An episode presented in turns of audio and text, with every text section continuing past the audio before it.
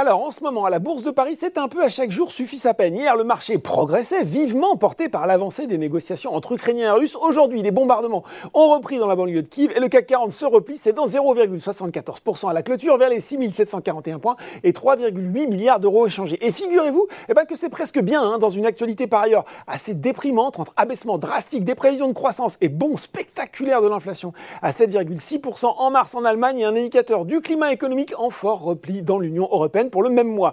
Aux États-Unis aussi, après une séquence récente positive, on a éprouvé le besoin de souffler, ce qui se traduit à 17h45 par un Dow Jones qui se replie de 0,14% vers les 35 243 points et un Nasdaq qui cède 0,8% vers les 14 501 points. Bon, qu'est-ce qui a progressé aujourd'hui sur le marché français? Eh bien, pour reprendre le mouvement de balancier auquel on commence à s'habituer, attention à avoir pas le mal au cœur, les titres attaqués hier remontent aujourd'hui à l'image de Valourec, Eramet, Total Energy, Thales ou encore Morel et Prom sur le SRD, des et parapétrolières qui reprennent de la vigueur avec le Bren, qui gagne plus de 2% et flirte avec les 114 dollars le baril. Sinon, c'est Neoen qui termine en tête du SBF 120. Les foncières également signent une belle séance à l'image d'ICAD, Gessina, Clépierre ou encore Covivio.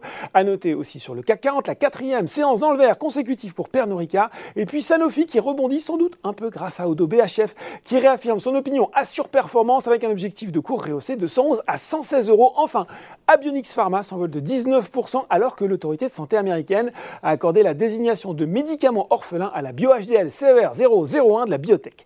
Vous vous doutez forcément un peu des baisses. Après le rebond d'hier, c'est déjà l'heure de la prise de bénéfices pour les valeurs de l'auto, Forestia, Valeo, Michelin, Renault. La marque aux losanges qui réfléchirait selon Bloomberg à transférer la propriété de sa participation majoritaire dans le constructeur russe Avtovaz à un investisseur russe afin de quitter le pays. Même histoire pour Saint-Gobain qui après avoir gagné 4% hier, bah, les a reperdus aujourd'hui et fini lanterne rouge du CAC 40. Voilà, c'est tout pour ce soir. N'oubliez pas, tout le reste de l'actu éco et finance est sur Boursorama.